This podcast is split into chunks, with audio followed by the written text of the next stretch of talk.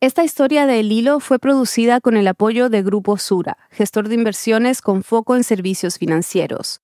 Sura impulsa el periodismo independiente que fortalece la democracia en América Latina y contribuye a una ciudadanía mejor informada.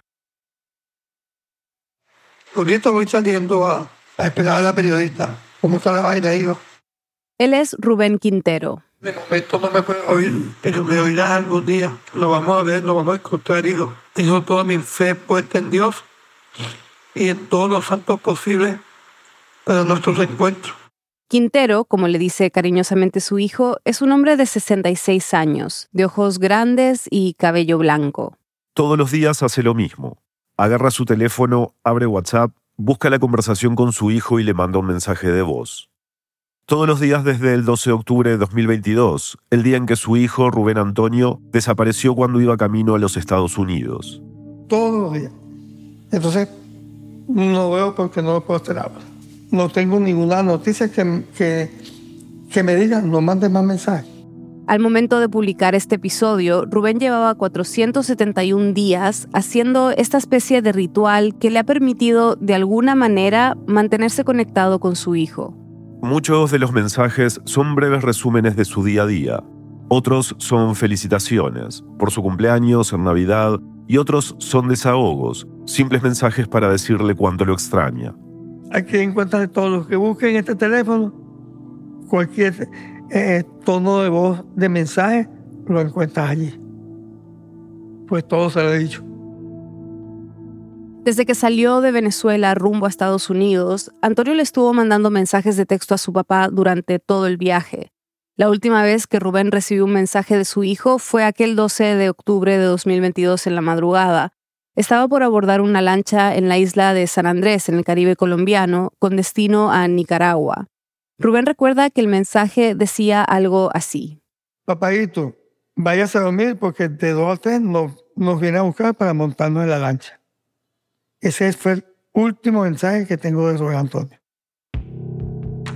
Su hijo es parte de las 100 personas que desaparecieron entre 2022 y 2023 en la ruta migratoria de San Andrés, un camino por mar que se ha popularizado entre los migrantes que buscan evitar el Darién, la selva de 5.000 kilómetros que conecta Sudamérica con Centroamérica. Cruzarla puede tomar 10 días o más, y no todo el que empieza termina el recorrido. Por eso tantos migrantes deciden tomar rutas alternativas como la de San Andrés. No sabemos nada. Parece un, un acto surrealista del mago Houdini. Lo desaparecieron y ya.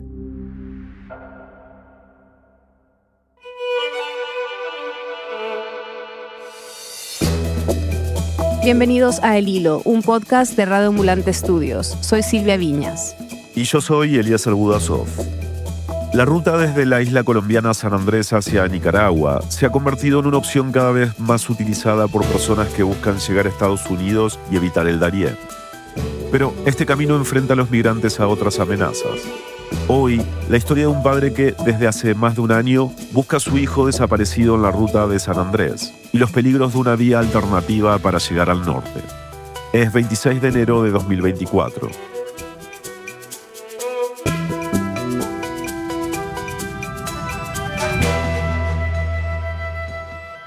Nuestra productora Mariana Zúñiga reportó esta historia y nos sigue contando. Rubén Quintero nunca se imaginó ser papá. No, pensé que mi vida iba a pasar así mal entendido en libertad, porque casarse no es una prisión. Se casó con Liliana y tuvieron tres hijos. Ahora no imagina su vida sin jugar este rol de padre, que define así. Lo más grande que Dios me haya permitido ser. Como la mayoría de los padres, Rubén quiere a todos sus hijos por igual pero con su primer hijo, Rubén Antonio, tiene una relación especial. No lo quiero porque sea mi hijo, lo quiero porque es mi amigo, consejero, confidente, asesor. Nadie conoce más a Rubén que yo. Te puedo decir cómo tiene los dedos los pies, dónde tiene así, así, porque nadie lo conoce más que yo. A pesar de que sus padres estaban divorciados, Antonio creció muy cerca de su papá, a dos cuadras para ser más específicos. Y como muchos otros niños que nacieron en Venezuela en los 80, Antonio tuvo una infancia tranquila y feliz. Ya de adulto las cosas cambiaron un poco. Cuando Antonio tenía 30 años empezó a hacer suplencias en el área de informática en Corpoelec, la empresa estatal de energía. Hizo una, dos, tres, diez. Pero la empresa nunca lo contrató. Era el año 2016 y en ese momento miles de venezolanos estaban dejando el país por el colapso de la economía, la inestabilidad política, la escasez de comida, medicinas, entre otras varias razones. Y mi hijo fue uno de ellos, buscando un, un futuro en mejores condiciones que las que aquí. El primer destino de Antonio fue Perú. Inicialmente empezó vendiendo caramelos en los autobuses en Perú. Vendía Doritos, vendía tisana, vendía caramelo para recaudar dinero y religiosamente le enviaba a su mamá. Pero la vida en Perú, cuenta Rubén, se puso muy parecida a la de Venezuela. Así que apenas pudo, se fue a probar suerte en Argentina, donde había otra perspectiva de trabajo. Con un amigo montaron un auto lavado y la vida iba bastante bien. Se enamoró y se mudó con Lola, y en eso estaba hasta el 2022, cuando se vio forzado a regresar a Venezuela. Porque yo empecé a, empecé a padecer de la enfermedad y se vino. Él venía a renovar pasaporte, venía a visitar a su familia, a su papá, a su mamá, a su hermano, y en el camino se enteró de mi situación. Rubén tenía cáncer en la base de la lengua. Lo primero que hizo aquí fue un acto de, de buena voluntad, compró un carro para llevarme, traerme, buscar medicina. De no ser por su Antonio, yo no estuviera aquí hoy hablando contigo, Mariana. Entregó su, su vida a devolverle la vida a su papá. Y lo logró. Hoy en día Rubén está en remisión. Pero la situación en Venezuela aún no había mejorado y Antonio sentía que ya no tenía nada más que hacer allí. Entonces tomó una decisión. Una que ya había tomado hace algunos años atrás, pero esta vez era diferente. Era mayor, estaba en pareja y pronto se convertiría en papá. El 21 de septiembre del 2022, Rubén tuvo su última radioterapia. A la semana me dijo, papadito, me voy.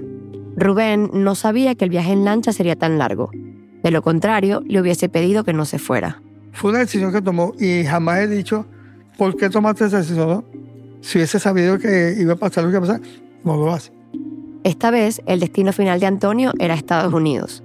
Para cruzar parte de Centroamérica, él y su pareja eligieron la ruta desde San Andrés a Nicaragua. Una ruta por mar que se hace en una lancha y toma entre 6 y 15 horas, dependiendo del clima y el estado del mar. En los últimos años, este se ha convertido en un camino muy popular hacia el norte, para evitar cruzar a pie por la selva del Darién, donde los migrantes enfrentan muchos riesgos uno de los pulmones de América esconde también un infierno. No sabemos ni cómo estamos vivos. Tuvimos que caminar cuatro días y medio dentro de la selva donde vimos muertos, animales, eh, personas hinchadas. Desde 2018, más de 250 personas han muerto o desaparecido en esta selva. Sin embargo, las mismas autoridades creen que esta cifra es muy inferior a la cantidad real de personas que han muerto en el Darién. En el camino hay que escalar montañas y cruzar ríos rápidos, donde frecuentemente las personas se ahogan. Esto sin contar que es una zona donde hay bandas que roban, secuestran, matan y abusan sexualmente de los migrantes. En 2023, cerca de 400 mujeres fueron víctimas de violencia sexual en esta ruta. Esta larga lista de atrocidades hacen que muchas personas elijan rutas alternativas para llegar a Estados Unidos. Cuando Antonio se fue de Venezuela en octubre del 2022, la ruta de San Andrés se publicitaba como una opción VIP para emigrar.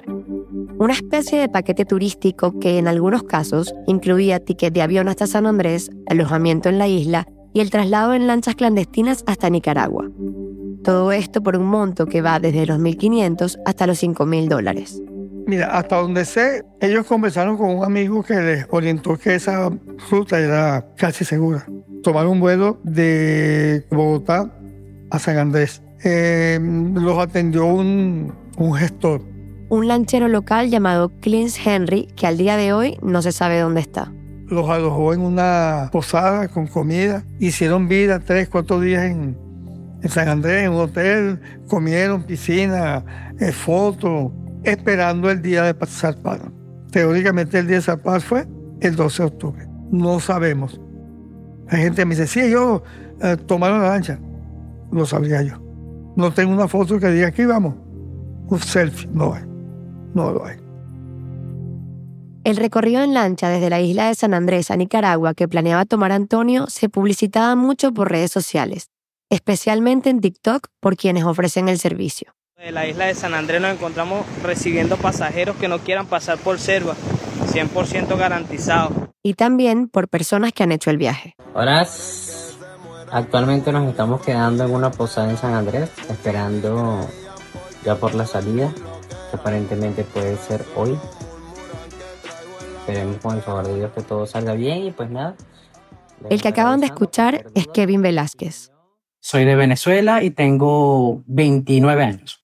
El año pasado, mientras navegaba por TikTok buscando información sobre esta ruta, me encontré con los videos de Kevin. Él grabó una especie de bitácora en la que contaba paso a paso el viaje que hizo junto a su esposa desde Venezuela hasta Estados Unidos. Lo contacté porque quería saber cómo fue el tramo desde San Andrés a Nicaragua. Ya estando en Venezuela, yo empecé ya a averiguar más o menos cómo era la cosa para Estados Unidos y todo eso. Vi lo de la selva, pero la selva no me, no me terminaba de convencer. Entonces leí sobre una ruta de San Andrés que pasa por lancha y son 12 horas y yo dije, wow, ok, si me voy por San Andrés, hay que, saber, hay que tener en cuenta que también están los riesgos, porque quizás no es selva, pero la selva es el mar. O sea, si caes o llega a pasar algo, imagínate. Aunque los organizadores prometen un viaje seguro a Nicaragua, las condiciones de las lanchas son bastante precarias. Algunas incluso tienen un solo motor. Kevin lo describe como un bote pesquero hecho de un material muy liviano. No era muy grande, era pequeño, o sea, como de aproximadamente cinco filas.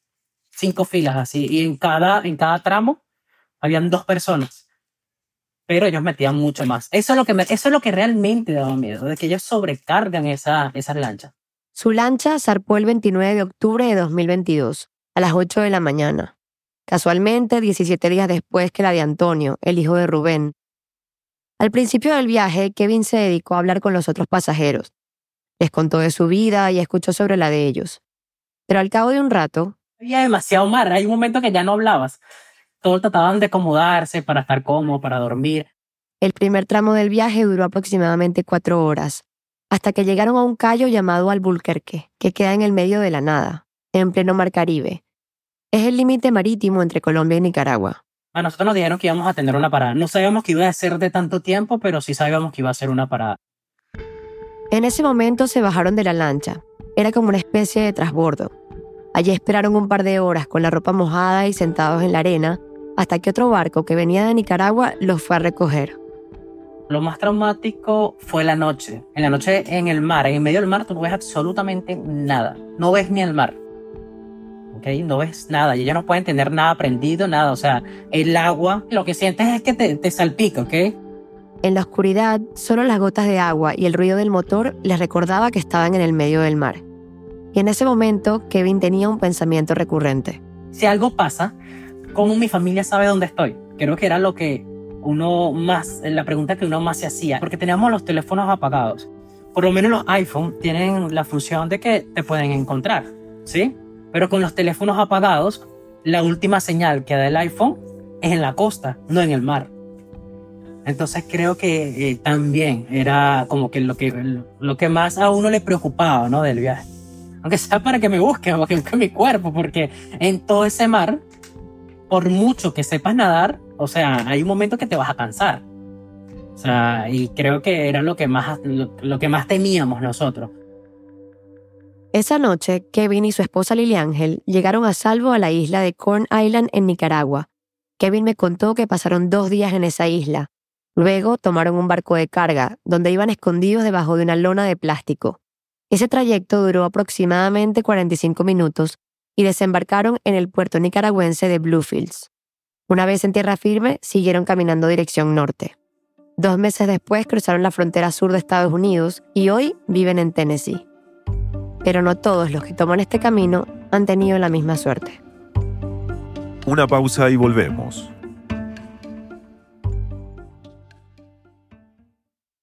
Hola, soy Natalie Espite Díaz de Internews. Con el apoyo del Center for Disaster Philanthropy, estamos investigando sobre las necesidades de información de migrantes y habitantes del Darién en la frontera entre Colombia y Panamá.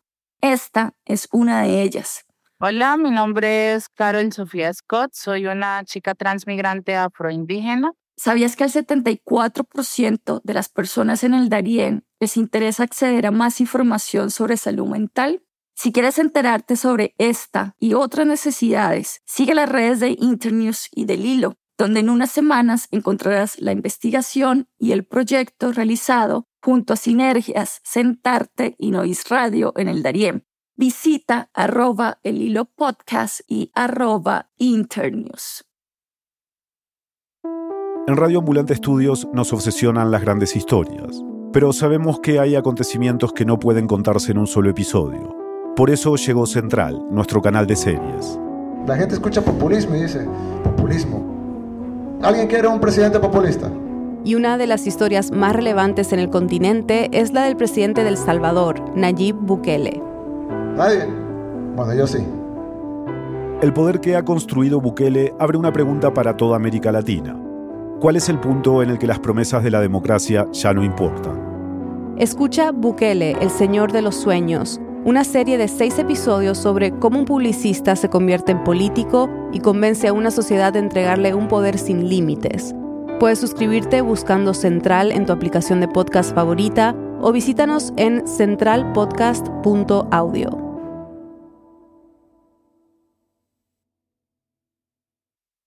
Estamos de vuelta en el hilo. El riesgo de naufragar es real. En los últimos 15 meses, la Armada colombiana rescató a más de mil personas que venían de países como Venezuela, Ecuador, Haití, China y Vietnam. El naufragio más reciente fue hace un mes, en diciembre de 2023. El aro, el aro, el aro, tírale el aro, el aro.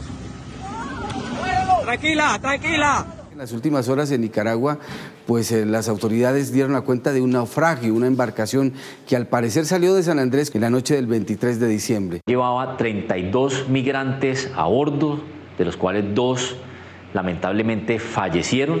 Los dos fallecidos son venezolanos, una de ellas era una menor de cuatro años, según la información oficial. Mariana nos sigue contando. Además de los naufragios, el año pasado desapareció una embarcación y tres en 2022. En una de esas lanchas viajaba Antonio, el hijo de Rubén. Desapareció el 12 de octubre del 2022. Cinco días después, al celular de Rubén llegó la alerta de la desaparición de su hijo y los otros 14 pasajeros.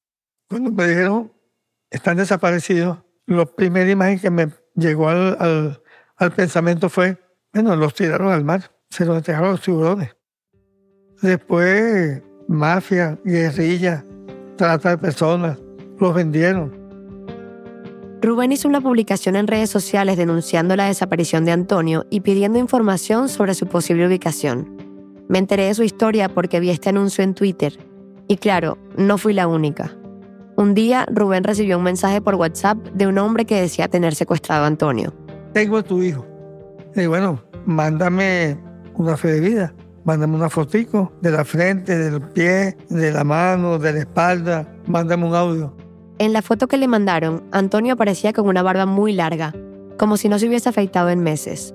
Por un momento Rubén dudó y pensó que la foto era real, porque el hombre de la imagen era muy parecido a Antonio.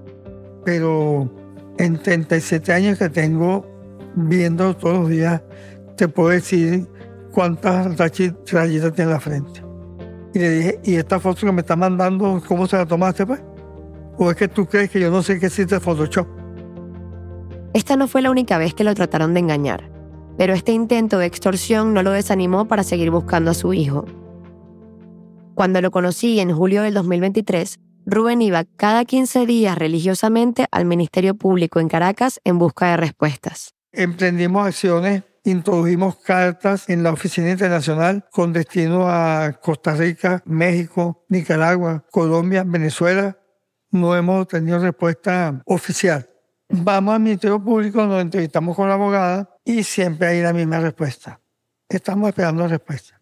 Ellos están esperando respuesta de, de esos cuatro países que te nombré.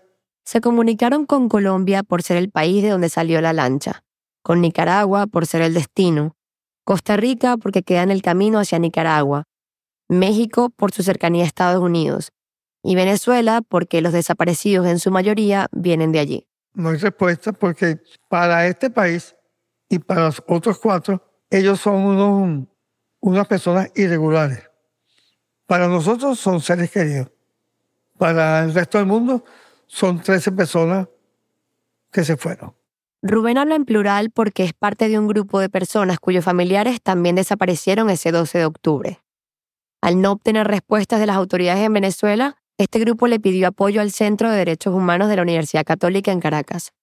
Esta es una institución que no solo se dedica a investigar la migración venezolana, sino que también tiene sede en Colombia. Y lo que hicimos desde Colombia fue facilitar un contacto con las autoridades eh, de Colombia. Ella es Ligia Bolívar, investigadora del Centro de Derechos Humanos de la Universidad Católica. La respuesta siempre ha sido eh, receptiva en el sentido de que no les han dicho nosotros no tenemos nada que ver con eso. A diferencia, por ejemplo, de las autoridades venezolanas que no han dado una respuesta receptiva a ninguno de estos grupos hasta donde tenemos información. Este, en el caso de, Colombia ha habido una respuesta receptiva, pero eh, los esfuerzos de búsqueda pues se han agotado porque ha pasado mucho tiempo y, en este momento sí siguen las investigaciones sobre las responsabilidades, sobre los grupos traficantes que están detrás de todo este, de todo este negocio. En octubre del año pasado, casi un año después de la desaparición de Antonio y los otros 13 venezolanos, Ligia viajó a San Andrés, un poco para entender qué pudo haber ocurrido con Rachel 1674, la lancha donde supuestamente zarpó este grupo, y también para conocer la dinámica de esta ruta. De las primeras cosas que notó al llegar fue que San Andrés es un archipiélago muy tranquilo porque está circundada por la segunda, tercera, perdón, barrera de coral más grande del mundo. Entonces son aguas muy tranquilas porque están protegidas por, por estos arrecifes. Eh, una vez que tú sales de los arrecifes te consigues con mar abierto, con océano Atlántico. El mar no es un mar tranquilo, el mar es un mar que puede tener un oleaje bastante considerablemente fuerte. Entonces, ese es un riesgo. Así que, como las aguas de San Andrés son tranquilas, lo más probable es que si hay un naufragio, ocurriría fuera del territorio colombiano. Otro de los riesgos que Ligia me mencionó son las estafas por parte de los coyotes. Estas mismas personas muchas veces les cobran lo que les iban a cobrar, pero además los dejan botados en una isla cualquiera, en un callo cualquiera, y dicen ya están en Nicaragua, después vendrá una lancha a buscarlo, y esa lancha nunca llega. ¿no? Ya la Armada está haciendo como un patrullaje más frecuente en los callos y se están consiguiendo familias y grupos completos de personas que son abandonados allí sin pertenencias y sin nada. Y hay algo que a Ligia le llamó la atención durante su estancia en la isla. No se ven migrantes en ninguna parte.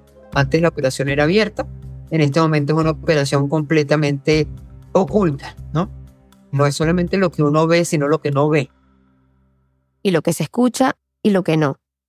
Ligia me contó que el tráfico de migrantes en la isla no es un tema del que se hable directamente, pero que todo el mundo conoce. Siempre está el rumor, ¿no? O sea, el rumor de que esto está pasando, eh, pero nadie, nadie tiene o nadie quiere dar abiertamente información al respecto. Mira, eh, yo fui a San Andrés con muchísima precaución. Yo fui como turista, porque estas redes de, de, tráfico este, no, son, no son un juego de niños.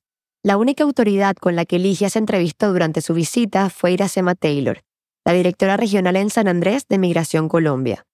Durante la charla, la directora le contó a Ligia cómo pocos días después de asumir el cargo en septiembre del 2023, fue amenazada por bandas dedicadas al tráfico de migrantes.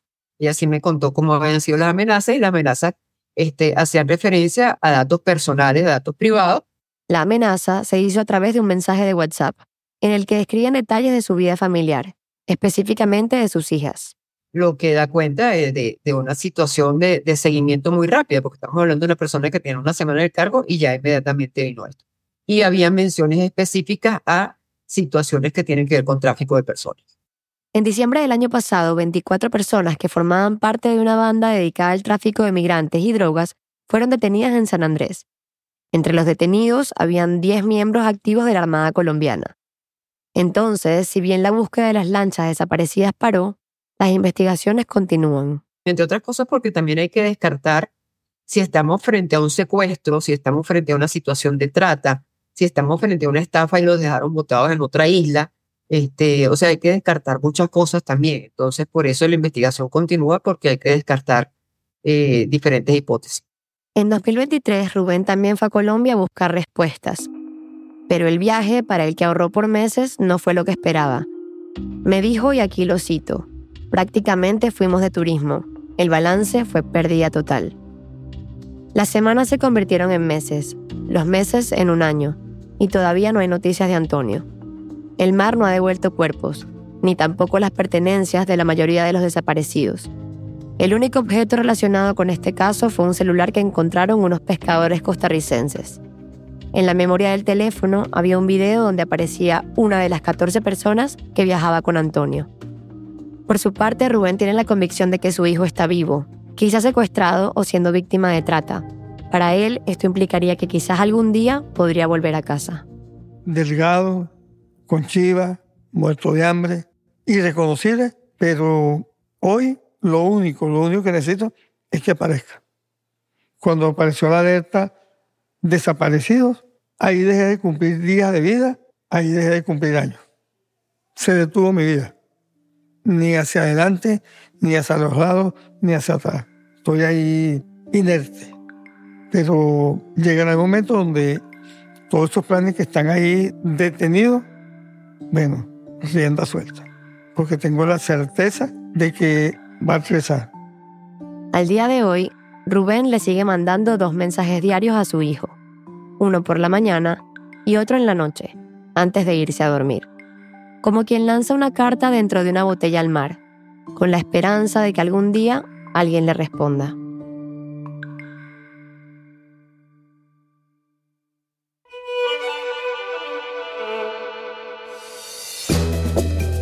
Este episodio fue reportado y producido por mí. Lo editaron Silvia y Eliezer. Bruno Celsa hizo la verificación de datos. La música, mezcla y el diseño de sonido son de Andrés Aspiri.